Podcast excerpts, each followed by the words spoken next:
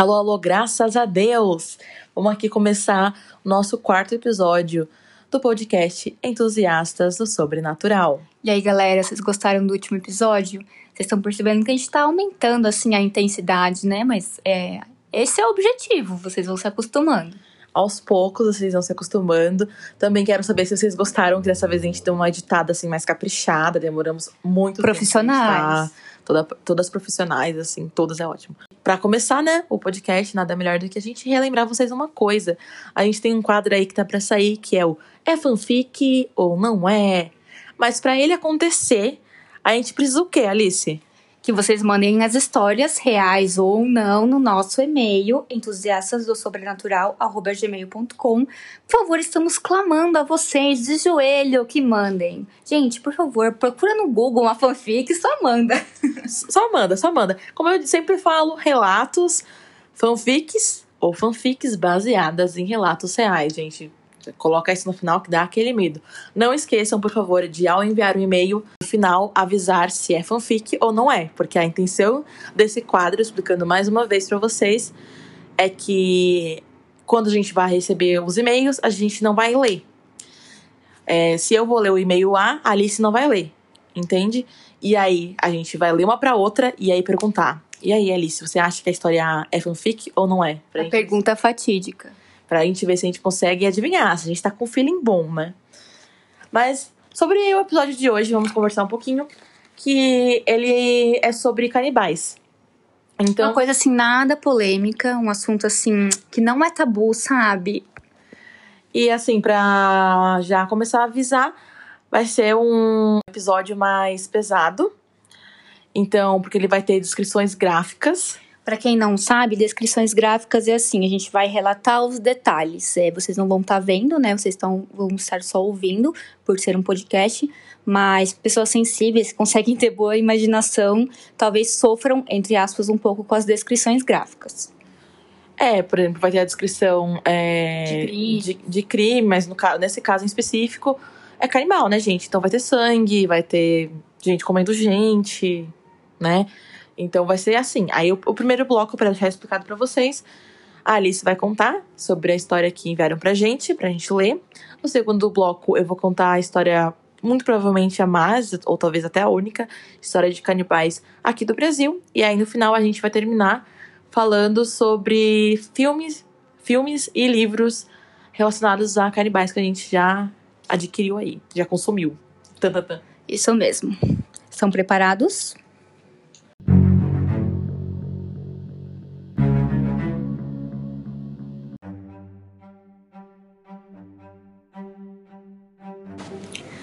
Bom, nesse primeiro bloco, a gente vai começar falando sobre um caso que a nossa ouvinte Luísa Cristófel pediu para eu comentar sobre, que ela gosta muito desse conto, desse conto não, né? Porque é um caso real, tudo bem, sobre canibalismo, sobre canibal.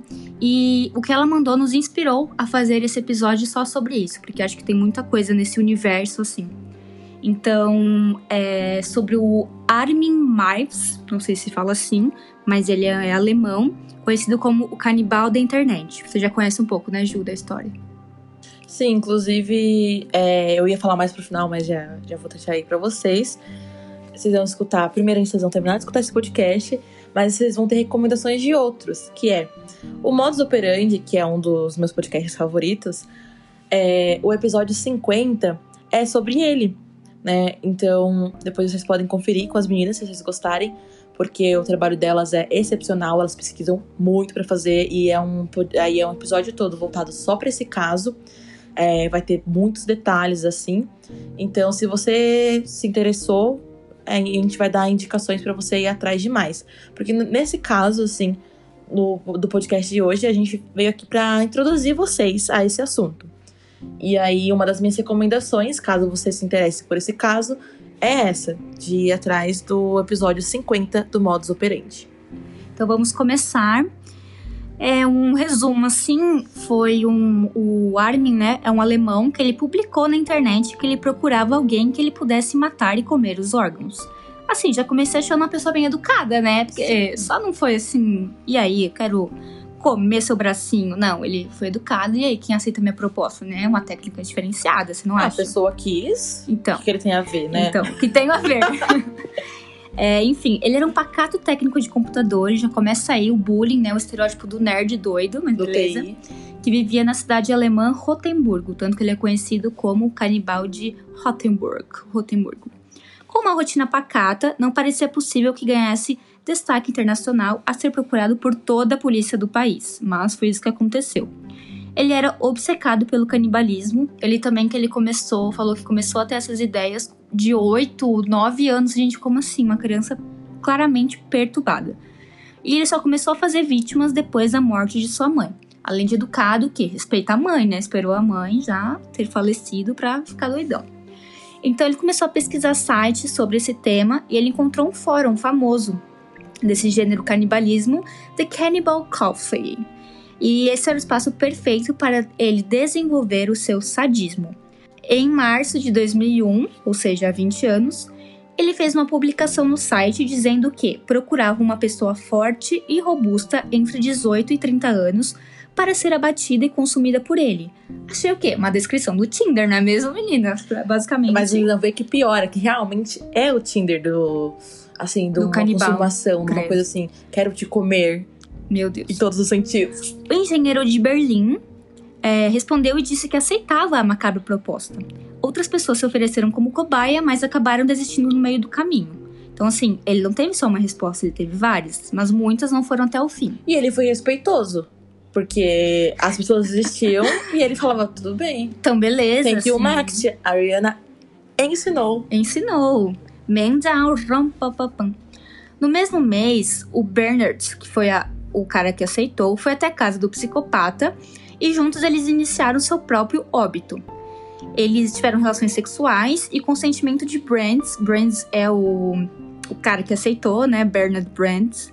O canibal cortou o órgão genital do engenheiro e depois passaram a comer juntos a carne humana. Para isso, a vítima havia se dopado de comprimidos para dormir e álcool. Ele nem conseguia se mexer por conta da perda de sangue. Um fetiche assim estranho, né, galera? Mas É cada um, cada um. E tudo estava sendo gravado. É, meu Deus. O Mives, né, que é o doidão aí, o canibal, levou seu jantar para uma banheira enquanto lia um livro. Assim, além de tudo, culto. Conferia a cada 15 minutos qual era a situação da vítima. 15 eu achei muito tempo. Você não achou?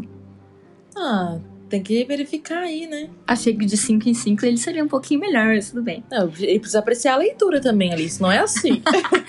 Um, olho no peixe, outro no gato. No É. caso, um olho no livro, outro na vítima, né? O engenheiro, então, perdeu a consciência e o psicopata, após orar por sua alma, além de tudo, religioso, hein? O matou com um golpe na garganta e pendurou seu corpo em um gancho de carne. Nos próximos 10 meses, o técnico da computação comeu o cadáver que estava armazenado em seu freezer. o detalhe vai porque eu tenho quase certeza que as meninas, enfim, dos outros podcasts, que também não foi só um que eu, que eu escutei, comentam que ele nem conseguiu, né, o, a vítima, nem vítima entre aspas, né, nem conseguiu comer o próprio pênis porque tava, tipo, muito debilitado, assim. Mas que a ideia deles, pela, pelos que. Não, não cartas, né? Pelas mensagens que eles trocaram, era essa. Ah, é, eu li isso também, tem em outros sites, eu tava dando uma lida, tem essa questão de que o, assim, o ápice de tudo isso era essa questão do órgão genital, a gente já vê aí... Sendo comido juntos. é, assim, sendo comido juntos, um fetiche aí bizarro. E também falando que a carne era muito enrijecida, eles não conseguiam... Ah, enfim, detalhes. Voltando, é, foi- então ele consumiu em torno de 20 quilos de carne, que era manuseada pelo prazer bizarro do lunático. O que eu achei um tipo de economia, assim, ficou A carne meses tá cara. meses sem, né? Se fosse no Brasil, isso então, perfeito. O crime foi quase perfeito, porque um ano após o crime, um estudante da Áustria telefonou para a polícia depois de ver outros anúncios do assassino em busca de outras vítimas, né? Acabou viciando aí. Os oficiais foram até a casa do maníaco e encontraram partes do engenheiro e a fita de vídeo do crime, do perturbador. E tem aqui a foto que a gente vai colocar para vocês no Instagram do banheiro onde aconteceu o crime bizarro. Ele acabou confessando o assassinato e afirmou à polícia que queria escrever um livro pedindo para os leitores não cometerem os mesmos erros que ele.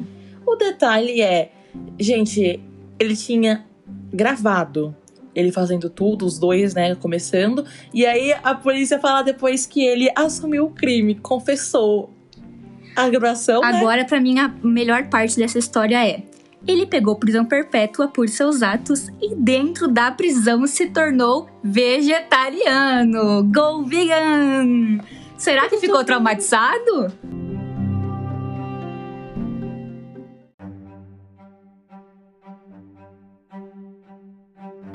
Algumas curiosidades e tópicos sobre esse caso. É, é um caso inédito na história legal alemã que chocou o país. E, tecnicamente, o canibalismo não é um crime na Alemanha. Então, ele foi acusado de assassinato para satisfação sexual e perturbação da paz dos mortos, já que ele esquartejou o cadáver para poder ingeri-lo.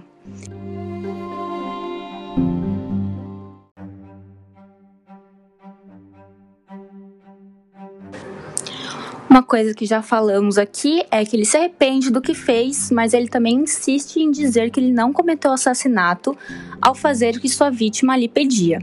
Ele diz que, também que, tem, que ele conseguiu é, fazer esse ato com outras pessoas, o que não, a gente não tem, não tem provas, mas ele diz que ele teve a chance de saciar seu desejo com outras vítimas consentidas e afirmou que há centenas e milhares de pessoas lá fora querendo ser comidas, disse nessa palavra.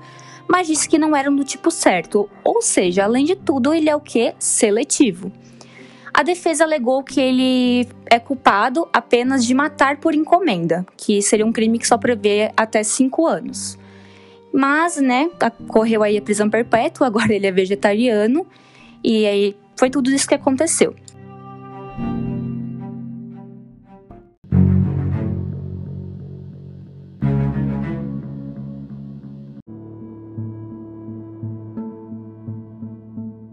Segundo bloco, os canibais de Garanhuns. E eu fico impressionada que eu não, que a Alice ainda não conhece, vou apresentar, e que eu não conhecia, porque a gente adora esses assuntos mais macabros assim. Acabei conhecendo no final do ano passado, escutando um dos podcasts que eu vou recomendar para vocês agora. Tem no The Crime Brasil podcast, que o episódio se chama Aceita Canibal de Garanhuns. A gente vai ter no Modus Operandi, vocês vão ver, né, que é um dos meus favoritos, o episódio 25, Canibais de Garanhuns, um triângulo amoroso e mortal. A gente vai ter o episódio 41 do Mil e Um Crimes, que é Canibais de Garanhuns, mini episódio. Em caso, que é os Canibais de Garanhuns, e é o episódio 4 da quarta temporada. E do podcast de crime foi esse, o episódio 23, Canibais de Garanhuns. Sim, gente, eu vi todos. Talvez eu seja um pouquinho viciada nesse podcast. Mas depois a Juliana também vai explicar o porquê que ela já ouviu tantos podcasts. Era meio que a fuga dela, assim. É, era a minha fuga, gente. Ela ouviu todos os do Deezer. É. e aí ela migrou pro Spotify, que eu consegui ir uma conta aí pra ela, de, do grupo família do Spotify. Sim, gente. A minha irmã é, tinha, acho que ainda tem o Deezer. Ela ainda tem o Deezer. Só que o Deezer é muito ruim. Tipo, não tem podcast. De um mês pro outro, assim, tiraram um monte. O Spotify comprou vários podcasts. Então começou a ficar exclusivo de uma plataforma só. E eu sei que podcast menor tem dificuldade de postar no Deezer. Então, é, é tipo a gente, é difícil postar no Deezer, mas estamos com planos, planos. pra isso. Ganhando meu trabalho, meu trabalho, eu trabalhava num lugar horrível, por aí. Ficava escutando o podcast o dia todo. Só que eu já escutava antes, só que desde que eu entrei, assim, esse período que eu passei nesse lugar, Inclusive, um alô aí pra Luana e pra Ali, né? Não conseguia não trabalhar sem escutar alguma coisa, escutei muitos podcasts, tipo, num período curto. Mas vamos lá, eu vou ler pra vocês o resumo, tá? Da história do, dos canibais de Garanhuns.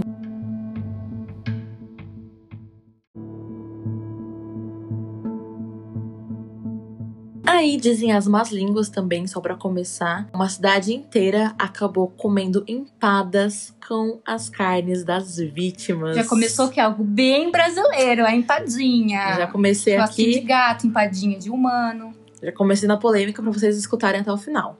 Salgado de carne humana. A história sinistra de amor mortal dos canibais de Garanhuns. Na cidade de Garanhuns, em Pernambuco, veio à tona todo esse caso em 2012. Conhecidos como os canibais de Garanhuns. Nossa, é recente. É bem recente. Jorge Beltrão, Negromonte de Oliveira, Isabel Cristina Torreão Pires e Bruna Cristina Oliveira da Silva estiveram envolvidos na morte de três mulheres cujos corpos foram escortejados e comidos pelo grupo. Jorge era casado com Isabel, mas, com o consentimento da esposa, passou a viver também com Bruna, tornando assim um relacionamento monogâmico. A Bruna tinha fugido da casa dos pais e tava ele era mais velho e formado em educação física e dava aulas de karatê, mas foi acometido por uma forte depressão e Isabel, a primeira esposa, passou a vender empadas para sustentar a família e comprar remédios que o marido precisava. O primeiro crime cometido pelo trio acabou acontecendo em 2008 e a vítima foi Jéssica.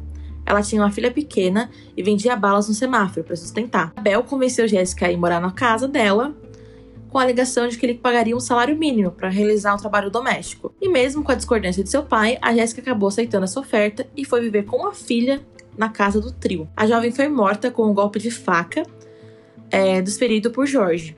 Com a ajuda de Isabel e Bruna, seu corpo foi esquartejado, a pele foi tirada e pedaços foram guardados para que eles se alimentassem com eles durante cerca de quatro dias. Isso tudo acontecendo quando a criança estava no meio deles. Ai, credo. Os restos mortais da vítima foram enterrados no quintal e na parede da casa. Meu Deus. Na época, a filha de Jéssica tinha cerca de um ano. E embora né, ainda tenha controvérsias, né, muita fofoca também no meio dessa história toda, dizem que ela também foi alimentada com a carne da própria Ai, mãe. Horror. Jorge e Bruna falsificaram documentos e passaram a apresentar a criança como filhos deles. Então, era o filho do Jorge e da Bruna, a segunda esposa, né, para a sociedade. Daram para Garanhuns e lá fizeram mais duas vítimas. A primeira, a primeira delas foi Gisele, que Jorge conheceu no CAPES, onde ele fazia um tratamento psicológico. Para quem não sabe, o CAPES é o local público, né, uma questão do SUS, de que, que trata de questões psiquiátricas da população. Inclusive, viva o CAPES. O CAPES é muito mega importante para a gente acabar com esse estereótipo de que saúde mental e preocupação com pessoas com transtornos psiquiátricos é coisa de gente louca e coisa de hospício. Então o CAPS vem muito com essa questão de humanizar essas pessoas. Gisele então saiu de casa para trabalhar e nunca mais retornou. Ela foi morta por Jorge, seu corpo foi levado para o banheiro e lá ficou enquanto o sangue escorria até o ralo. Ela foi esquartejada e pedaços do seu corpo foram guardados para que pudessem ser comidos pelo trio novamente. Já a terceira vítima foi Alessandra, levada por Isabel com a mesma proposta de emprego. Ela foi morta assim que chegou em casa e, além de servir de alimento para a família, Isabel disse que a carne de Alexandre foi usada para rechear as empadas que ela vendia.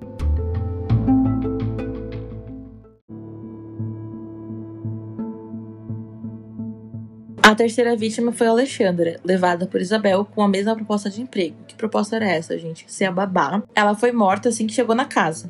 Além de servir de alimento para a família, dizem, fofocam, né, na verdade, as pessoas da cidade que Isabel teria feito empadas com essa com a carne de Alexandra e aí é distribuído, né, vendido pela cidade. Essa versão, gente, essa fofoca, na verdade, é muito contestada até porque em um dos depoimentos. Mas também é colocado que Isabel sofreu uma pressão psicológica muito grande para falar isso no, nos depoimentos. Inclusive, se vocês assistirem os podcasts que eu indiquei, tem partes que conseguem esses áudios da Isabel falando que ela estava sendo meio que coagida a dizer isso e que ela nunca fez carne para vender para os outros. Então, enfim, enfim, o empreendedorismo no o Brasil. empreendedorismo e a fofoca também, né? Enfim, os Maria Fifi.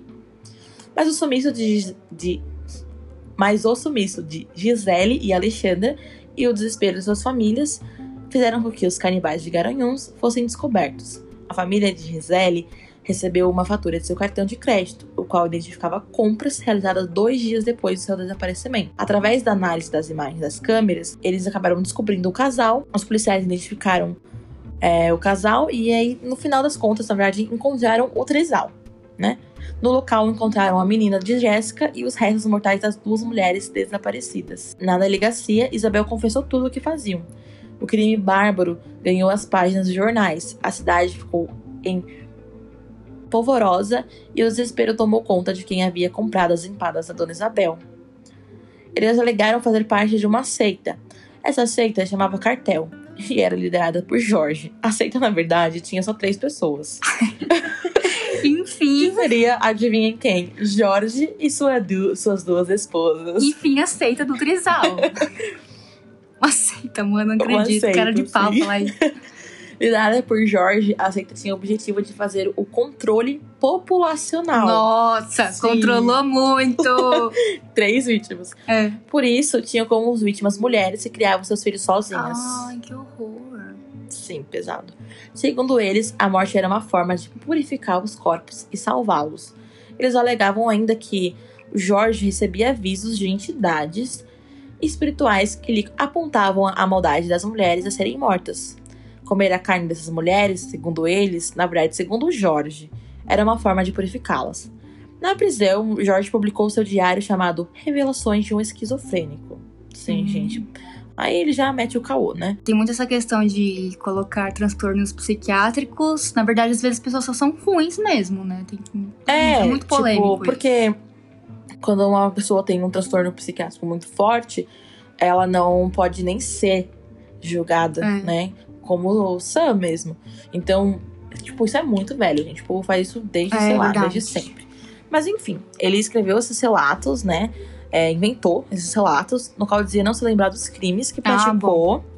Enfim, a amnésia. É, e tinha agido sobre influência de forças malignas que o obrigavam a cometer esses atos terríveis. Eles foram pegos em 2012, né? E o primeiro crime foi lá em 2008. Em 2014, o trio foi julgado pelo assassinato de Jéssica, primeira vítima deles, né? Que eles é, roubaram a identidade e a filha. Eles foram condenados por homicídio quadruplamente qualificado, ocultação de cadáver, vilipêndio, canibalismo de partes do corpo. E Jorge foi condenado a 21 anos e 6 meses de rec- de reclusão em regime fechado. Isabel e Bruna foram condenadas a 19 anos de reclusão. É interessante também que Isabel, ela era muito nova quando conheceu ele. Alegou que tipo, ele manipulava ela o tempo todo. Então tem, tem isso também. É mais um complicador na história. E a criança, será? A criança, mas ela foi devolvida pra família do pai, eu acho, se eu não me Uhum. engano. Enfim, foi devolvida pra família, já não tenho mais certeza de qual lado da família. Ela era pequena ainda, né? Tudo aconteceu, então não dá pra saber. Bem, embora a defesa do trio tenha se baseado nas existências de distúrbios mentais dos céus, a promotoria sustentou a tese de que eles sabiam o que estavam fazendo e tinham pleno domínio de suas faculdades mentais. Como eu falei, né? é, ele tentou usar o fato de fingiu, Uma né? desculpinha. É, fingiu ser esquizofrênico e tal. Porque de fato, né, ele era depressivo, porque ele tava fazendo tratamento antes, é, antes de tudo acontecer. Mas esquizofrênico, assim, gente, na minha concepção, enfim, de estudando a história, ele não era, ele tava, tipo, dando caô, né? Enfim. Em 2018, também foram condenados pelas mortes de Gisele e Alexandra, sim, quatro anos depois. É, na verdade, mais uma vez, a tese de insanidade mental não foi aceita. Jorge recebeu uma pena de 31 anos, Isabel 68 e Bruna 71. Essas penas serão somadas à condenação anterior. Então a gente sabe que eles vão ficar muito tempo presos. Talvez, né? Porque é Brasil. Brasil É. máximo fica 30 anos e sai bem antes por bom comportamento, né? A gente vai, como sempre, deixar a foto pra vocês. Tem bastante foto desse caso. E, gente, sério, os podcasts são fantásticos. Modos operantes, eu sou suspeita a falar. Pra quebrar um pouco o clima, eu quero comentar também outros podcasts de canibal que eu, escutei, que eu marquei aqui, que eu gostei bastante. É, o Quinta Misteriosa é bem curtinho e é o canibal de canibal de Milwaukee. Do Quinta Moonwalk, Michael. Jackson. Uau! Quinta Misteriosa, que é sobre Jeffrey Dahmer. Dumbbells. Dahmers.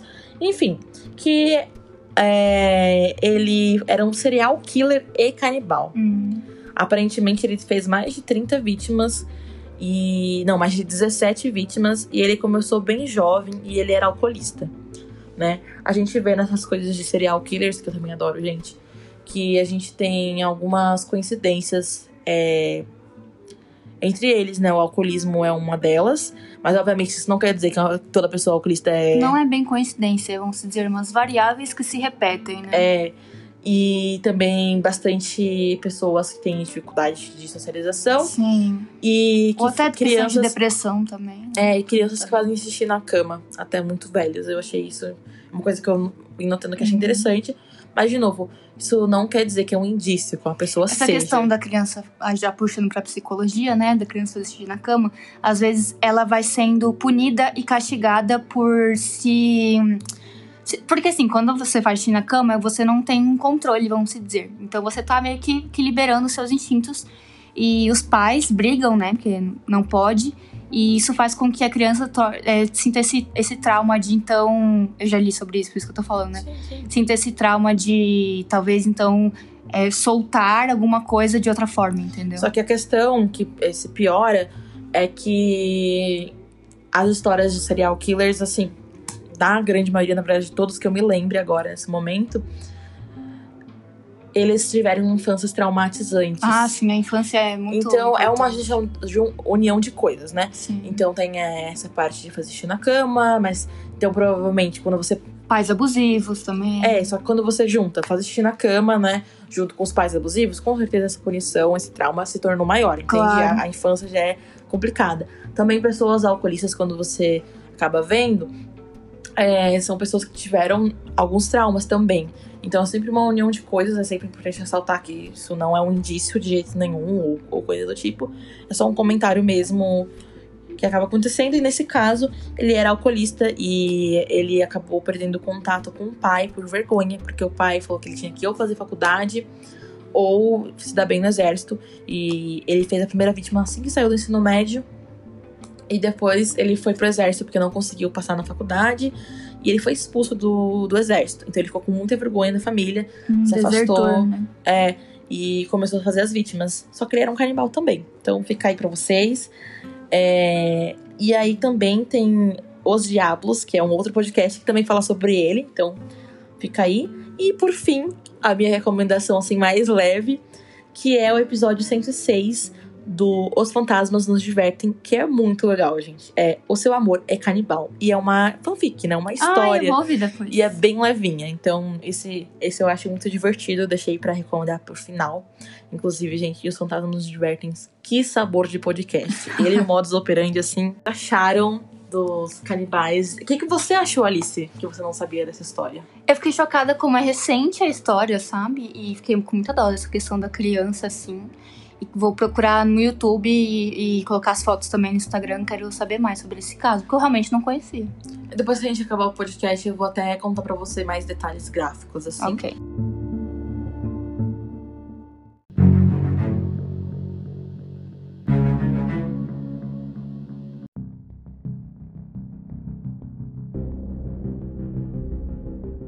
E por falar em canibais, a gente não pode deixar de falar sobre o Hannibal né, o canibal, com certeza, o queridinho e o mais famoso de todos. Que também aí ficou também a fofoca de que talvez ele alimentasse outras pessoas com é, sem elas saberem que estavam né, cometendo o ato de canibalismo. Mas isso ficou mais pra série mesmo.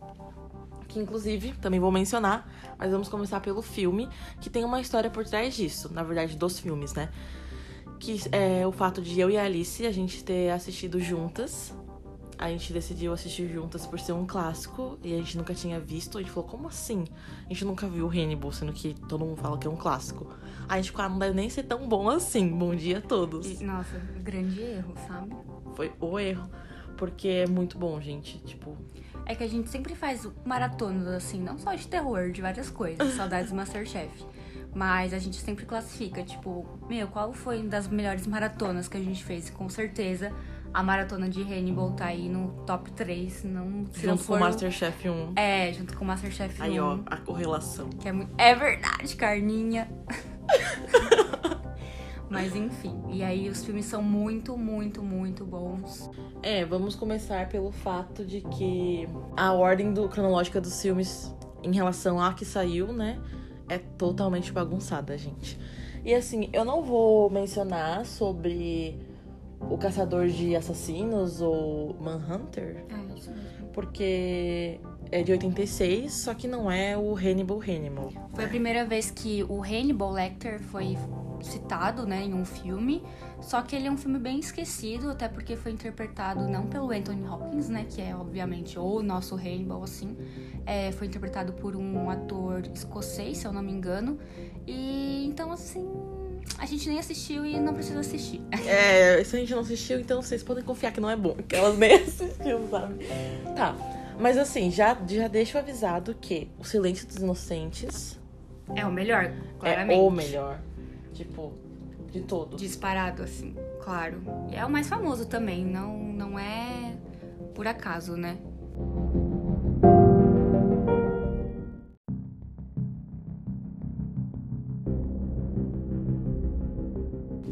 Só pra explicar pra vocês. A ordem cronológica de acontecimentos é Hannibal a origem, só que o filme foi é de 2007. Aí em seguida, O Silêncio dos Inocentes, só que ele foi gravado em 91. Aí depois, é, O Dragão Vermelho, que foi gravado em 2002.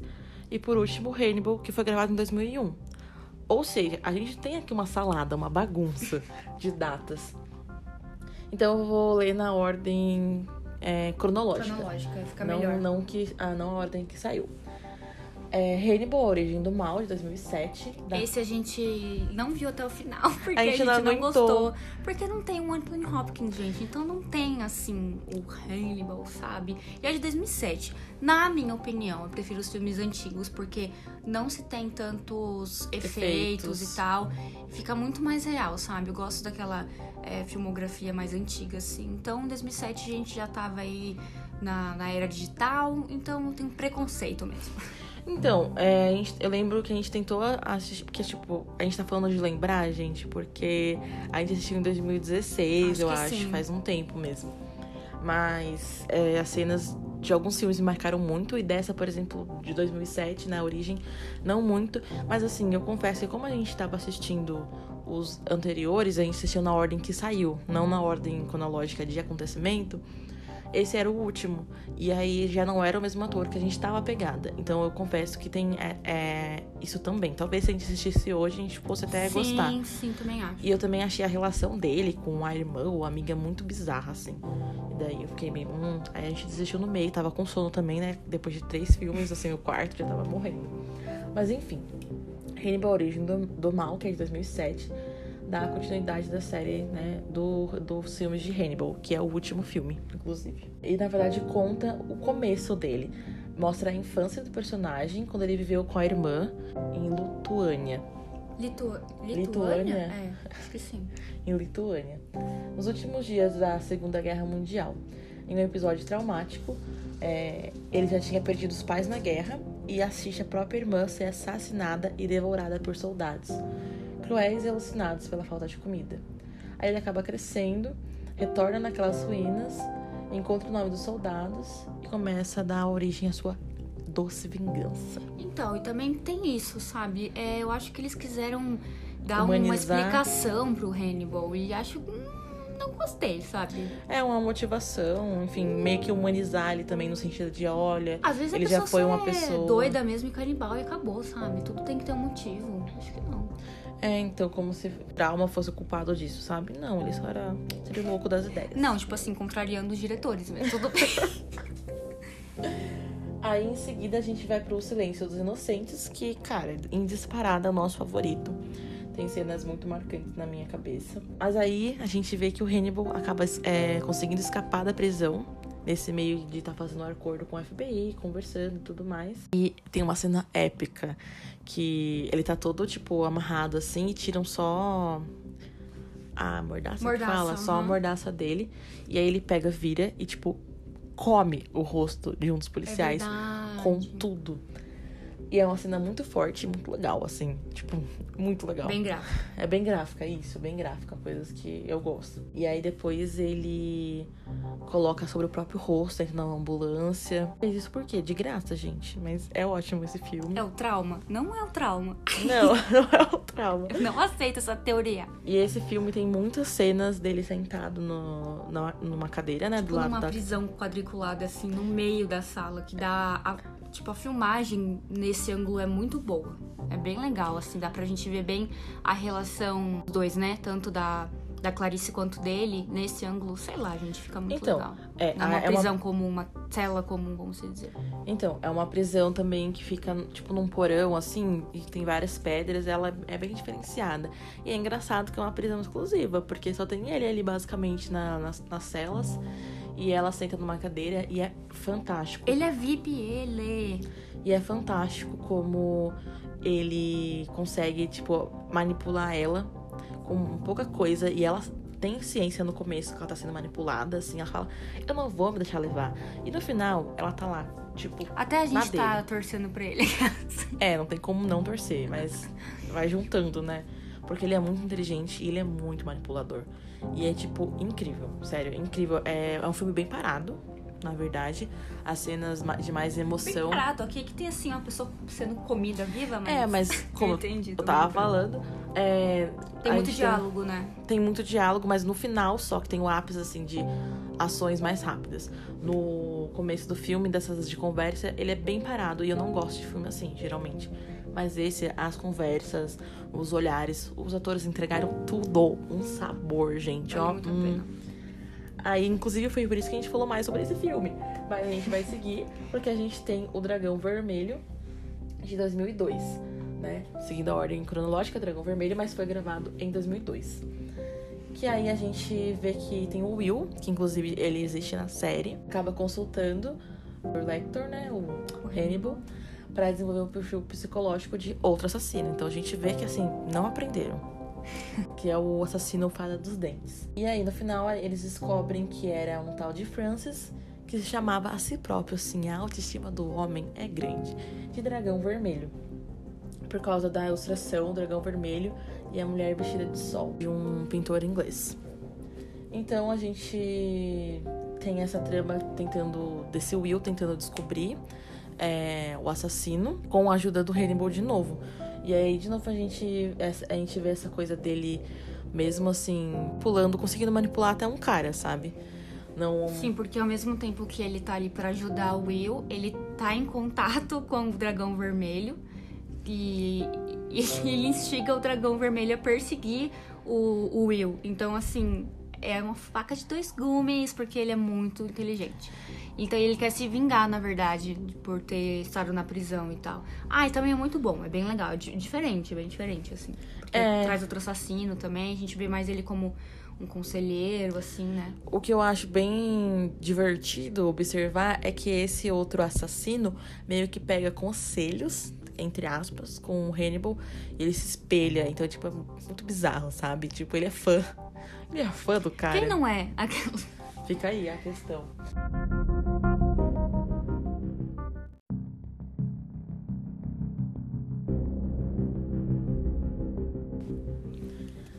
Por fim, a gente vai ter o último filme na cronologia, mas que foi gravado em 2001. De novo, gente, a salada, a salada. Que é o Hannibal. Apenas Hannibal, não. Assim, um nome bem criativo. A gente vê, né? que na verdade ele acontece 10 anos após o Silêncio dos Inocentes. Agora o Hannibal tá sendo procurado pelo FBI, porque lembra, ele fugiu na cadeia em Silêncio dos Inocentes. Então agora o FBI tá procurando ele e não encontra, já tem 10 anos. Então a gente vê também que a Clarice, né, que meio que deixou ele escapar, ela se sente muito frustrada porque é, ela deixou ele escapar, simplesmente por causa disso. Então ela se sente culpada também. E ela tem muito na, na cabeça dela as últimas falas que eles. As as últimas conversas que eles tiveram. E fica marcado nela. Só que daí o que acontece nessa trama? Ele tá solto, livre, leve, solto ali, dando um rolezinho. Só que essa, uma das suas vítimas é o Manson. As suas vítimas sobreviventes, né? Que é É, bem bizarro. Vocês têm que ver. Não tem como explicar a aparência dele. Porque imagina, né? Ele sobreviventes de um ataque canibal. Então, na verdade, se eu não me engano, é a única vítima que sobreviveu ao ataque dele. Ele tem o rosto todo desfigurado. É muito feio. Não tem outra, outra E é o Gary Oldman que faz. Gente, Gary Oldman é exemplo de versatilidade no cinema. Tem essa vítima, que é um cara podre de rico, tá, gente, no filme. Um E ele velho bem rico. Que me banque. Mas que ele decide se vingar do, do Hannibal, porque será, né, gente? Só porque ele teve a vida destroçada. aí- também. E a cara também. E aí a questão é que ele usa, tenta usar a Clarice, e usa, na verdade, a Clarice como isca. Porque não adianta, dá pra quem. que só, só quem viu, hein, meninas? E meninos também. Só quem viveu sabe. Só quem viveu sabe, só quem viu sabe que no, em Silêncio dos Inocentes eles têm uma relação muito complexa, assim, sabe? É, ele manipula ela, só que ele também fica assim, minimamente. Tipo, ele acha ela interessante. É uma Não- interdependência, vamos dizer. Não. Porque, Você na não verdade. acha? Não, eu acho Acho. que ele vê ela mais como um mascotezinho, assim. Hum, porque pode ser. ele até menciona isso, que é divertido. é, provocar ela e ver como ela vai reagir, porque ela não é tão previsível como os outros. Então, não- na minha concepção, não tem uma interdependência. É mais ele querendo brincar mesmo com ela, tipo, achando divertido que ela vá caindo na dele, assim. É, psicologicamente falando, tá, gente? Não romanticamente. Uma, um outro comentário que é bem legal frisar é: vocês lembram que eu falei que o Silêncio dos Inocentes é bem parado? É um filme que tem pouca ação e a ação acontece lá no final, que acaba sendo o ápice? Esse não. Esse tem uma violência do começo ao fim, muito sangue.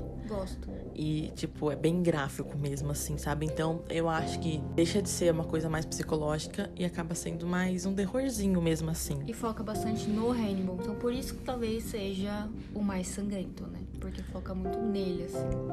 E nesse lance da vingança, que, gente, é muito bom. Uma das cenas finais, assim, quando a gente foi mencionado, a gente foi conversar sobre os filmes, a gente começou a confundir um pouco, porque a gente assistiu tudo de uma vez também. Isso também né, prejudica, faz um tempo. Mas são as duas partes que mais me marcou que eu comentei com a Alice. Foi da conversa na, na prisão e dessa manipulação e desse cara, né, com o rosto sobrevivente, enfim. É, porque é uma cena que eu tenho muito na minha cabeça, ele chegando assim na cadeira de roda, que ele nem consegue mexer ela direito, autorizada, com o rosto assim, nossa, a cena é bem pesada, bem do jeito que a gente gosta.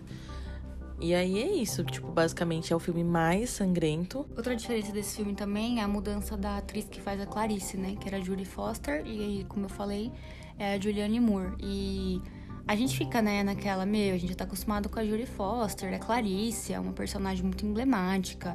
A Julie Foster ganhou vários prêmios, mas a Julianne Moore entrega tudo, ela consegue substituir, vamos dizer assim, cara, que muito mulher. Muito bem, muito bem. É, eu lembro que a gente ficou conversando bastante na época também sobre isso, sobre essa troca, mas que a gente achou bem ok, assim. E pra gente achar, a gente é bem chato com essas coisas. Não só com essas coisas. mas assim, em resumo, sobre acho que a, a opinião que a Alice vai compartilhar comigo é que os melhores, assim, o Silêncio dos Inocentes e Hannibal. Sim. Aí o Silêncio dos Inocentes, a parte psicológica que é fantástica e até você cai na dele, não tem como. E a do Hannibal, mais traumatizante, eu diria assim, as cenas assim. Esse sim é um trauma de verdade. Esse sim, não o Hannibal 2007. Mas é isso. O é, que, que vocês acham? Que, que, vocês já assistiram os filmes? Se vocês assistiram pelo menos algum deles, comenta com a gente. Vocês tentaram assistir o de 2007, A Origem? Vocês conseguiram? Será que só a gente tem ranço desse filme? Será que a gente tá sendo injusta? Então a gente quer os comentários. Você acha que a gente tem que assistir? Sim! Quero, mas eu é, quero inclusive que o Tomás comente, que ele é ótimo para comentar coisas de ah, filme. Ah, verdade, verdade. Que inclusive faltou comentar da série, gente. Ah, é? Que a série é muito boa, mas, né, por causa do, do timing, tempo. Mas a série é de 2013, né? Ela é muito boa. Porque, gente, o que aconteceu? Eu assisti o filme com Alice primeiro, eu acho. Sim, foi. foi. Então foi antes de 2016 que a gente assistiu, porque a série eu, eu acompanhei ela no tempo. Eu assisti a série, só que quando eu fui assistir a série, eu tinha muito preconceito, porque o filme é muito bom, gente. É tipo. É um filme clássico, só que a gente entende porque que ele é um dos clássicos clássicos, assim. Porque o, o, o Silêncio dos Inocentes é um sabor. E aí, quando eu fui assistir a série, eu fiquei muito, ai, não, que bosta. Só que não tem como você não, não se apaixonar pela série, porque ela tem uma filmografia muito bonita. As cenas são visualmente muito bonitas, tipo, até as cenas sangrentas, agressivas, elas são lindas. Elas são lindas, elas são espelhadas, então, tipo, o que tem um lado no esquerdo, tem um lado direito. Ela é bem apelativa, assim. Nossa, o visual é perfeito, perfeito. As roupas, o sangue caindo, qualquer cena de violência. É, é lindo, é lindo de ver, real, assim. Tem uma cena que eu adoro, que é uma das mais famosas, que tem o corpo de uma pessoa nos chifres, assim, ah, é nos galhos, assim, nos galhos. É bem, bem bacana essa E, cena. tipo, é linda de ver. Eu não terminei de ver a série, a gente tava até pensando em rever juntas. Assim. Que é a minha questão com essa série que eu fiquei tão viciada que eu assisti de uma vez também. Então eu preciso ver com mais calma e tudo mais. Mas é uma série muito boa. A gente tem o Will voltando, só que nesse caso é uma mistura do Will com, com a Clarice. Clarice. Porque o Will começa a ser manipulado pelo doutor ao ponto de ficar doidão, gente. Spoilers agora. Ele começa a meio que achar que ele é o Hannibal, assim, porque ele é um especialista do FBI que meio que consegue descobrir as coisas, meio Sherlock, assim. Que ele chega na cena, aí ele meio que se coloca no lugar do criminoso, aí ele enxerga tudo e descobre. Tipo assim, real, estilo Sherlock, assim. Meio doido da cabeça também, que nem Sherlock, a gente vê umas coincidências. Só que a questão é que ele começa a trabalhar tanto nos casos do Hannibal que ele começa a ficar brutinho, assim. E aí a, o que aumenta tudo é que o Hannibal também começa a trabalhar para tentar achar o Hannibal. Então, quer dizer, na verdade, na verdade o Dr. Lecter começa a trabalhar com a FBI em conjunto com o Will para achar o Hannibal, o assassino, que na verdade é ele, ou é seja, ele mesmo. enfim, né, o espelho. Ou seja, ele tá infiltrado no FBI pra achar ele mesmo, então ele consegue manipular todo mundo. Enfim, a loucura. E principalmente o Will, porque ele começa a tratar o Will como se fosse paciente dele. Porque o Will começa a ficar confuso exatamente por causa, eu falar desse poder, bom dia, dessa habilidade dele de se colocar no lugar e visu- visualizar tudo. Ele começa a pirar. E aí começa a trama. Tipo, essas coisas de pirar e tudo mais já logo no começo. Então não é um spoiler muito grande. Mas é muito bom, gente. Sério, recomendo esses, esses dois. Eu lembro que eu comecei a ler O Silêncio dos Inocentes, o livro, que era muito bom, mas eu acho, eu acho que eu não terminei de ler. Eu tinha achado um PDF, é bem grandinho, eu acho, o livro, ou o PDF que tava grande.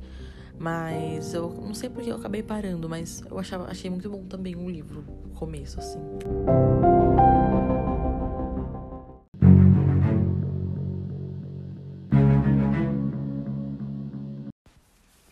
Bom, gente, por fim, eu vou comentar de um livro que eu li, porque a gente tava falando do podcast nessa pegada do canibal, assim, e eu não podia deixar de falar sobre um livro que eu li do Rafael Montes, primeiramente.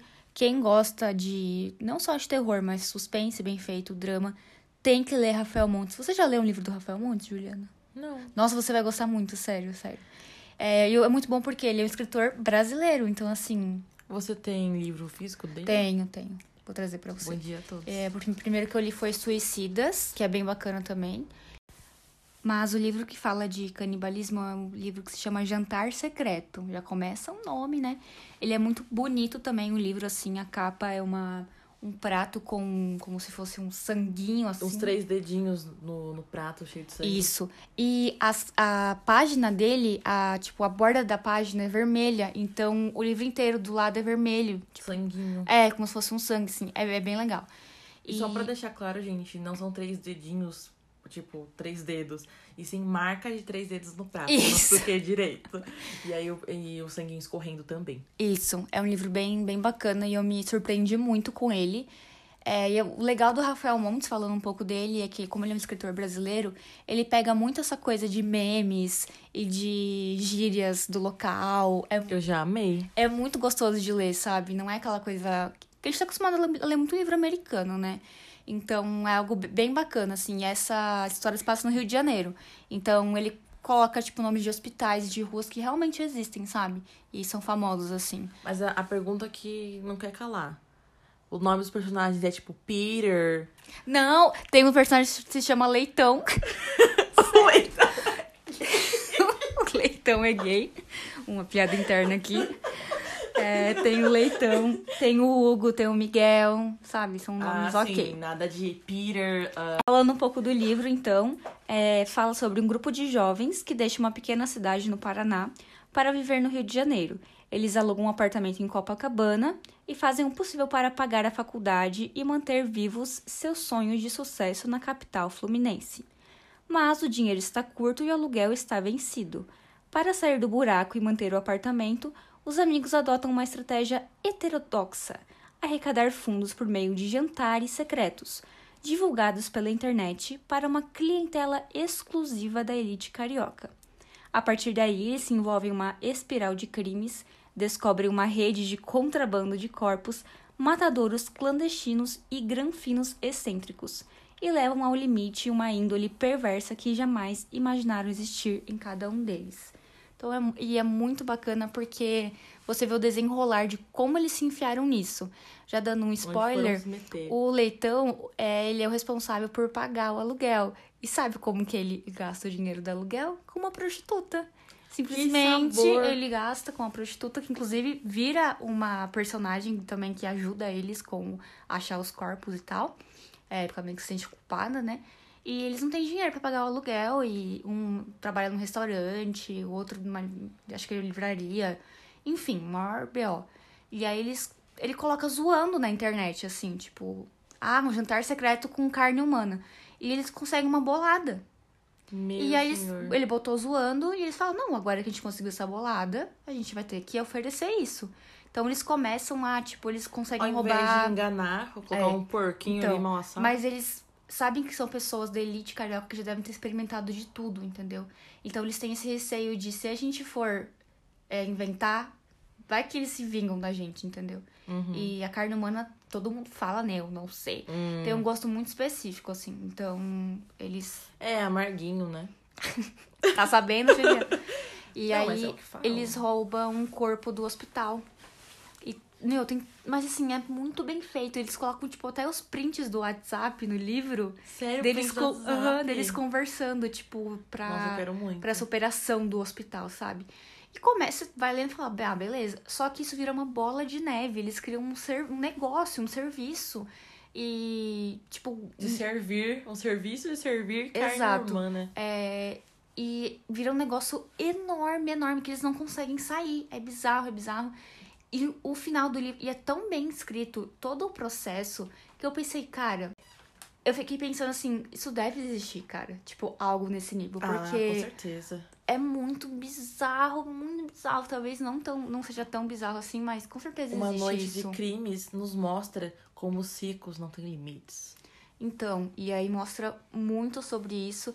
E assim, as cenas finais são muito. Nossa, tem que ter um livro, uma série ou um filme, sabe? São muito gráficas, muito sangrentas, tipo, Eu amei os cenas finais, não capítulos. é cenas finais, porque você vai imaginando, né? Mas é muito forte, é bem sangrento e chega a embrulhar o estômago só de ler. Tanto que tem muita resenha que o pessoal escreve falando que não conseguiu ler até o final, que é um livro Eu bem pesado. muito. Você vai gostar muito. É muito bom. Rafael Montes, você é perfeito. Ele tem uma série na Netflix, Bom Dia Verônica, que é sobre violência contra a mulher. Mais de 18 anos. Eu não vi ainda, porque eu quero primeiro ler o livro. Mas, assim, o Rafael Montes é perfeito, sério. É, tem o Instagram dele, ele também posta as coisas lá. Então, gente, assim que a Alice me emprestar o livro, eu vou ler, aí eu comento com vocês se é tudo isso mesmo. Duvidando da capacidade da amiga da crítica. Ou apenas aproveitando pra colocar aqui. é, Não é acordo, como fala?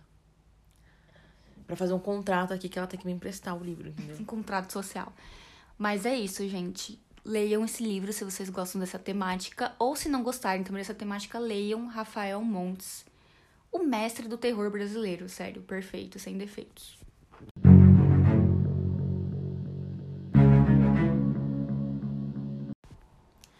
E Alice, quais são as nossas redes sociais? O Twitter Podcast underline EDS, e o nosso Instagram. arroba entusiastas do sobrenatural. E por último, pro nosso quadro É Fanfic ou Não É, a gente tem o nosso e-mail, que é. entusiastas do sobrenatural, arroba gmail.com. E após essa introdução profissional, a gente vem aqui contar pra vocês com muita felicidade que a gente recebeu não um, e sim mais de um e-mail pra ler pra vocês. Não um, mais de um. É ir fazendo mais de um depois de qua- quase obrigar as pessoas a escreverem. Mas assim, gente, ainda não daria pra fazer um episódio apenas com esses relatos ou fanfics, porque a gente tá aguentando. Nenhuma das duas sequer abriu os e-mails, tá ali não lido. porque A gente só viu quem mandou e ficou, meu Deus, que demais! Mas a gente não leu os relatos, eu tô morrendo pra ler. E lembrando que a gente precisa que vocês enviem é, mais relatos ou fanfics. Escrevam o assunto que vocês quiserem no e-mail, mas não pode revelar o que, que é. Como tem a história inteira, aí sim, no final, vocês colocam se é fanfic ou se é um relato. Ou se pode ser também, né, uma fanfic baseada em relatos reais. Mas vocês têm que colocar isso no final do e-mail, porque a intenção é uma ler pra outra aqui. E aí a gente e vocês aí em casa tentarem adivinhar se é fanfic ou não é e só descobrir no final. Então vai ser um sabor, gente. A Juliana tá muito animada por esse quadro, como vocês podem perceber. Eu tô muito, tô muito, muito. Um agradecimento especial à Débora, que mandou dois e-mails, encheu e a Luana. caixa. Então é isso, galera. Continue nos acompanhando, mandando é, mensagens nas redes sociais e e-mails e também comentando os nossos posts no Instagram. É importante falar isso. Aqui você só tem o. Vocês só conseguem ouvir, mas lá no Insta a gente também coloca imagens e vídeos relacionados ao que a gente falou no episódio, então é bem bacana também. E eu acho que hoje a gente vai ter que estrear o Twitter pra colocar mais cenas, vídeos dos filmes pra vocês. Então a gente vai fazer uma trend lá com todas as fotos, enfim, e vídeos pra vocês acom- acompanharem tanto as notícias do, dos canibais quanto os filmes e o livro. Então é isso, galera. Até mais. Mandem histórias. A voz do além. E até o próximo Entusiastas Mandem dos. pros amigos. Ai, Juliana. Entusiastas do sobrenatural.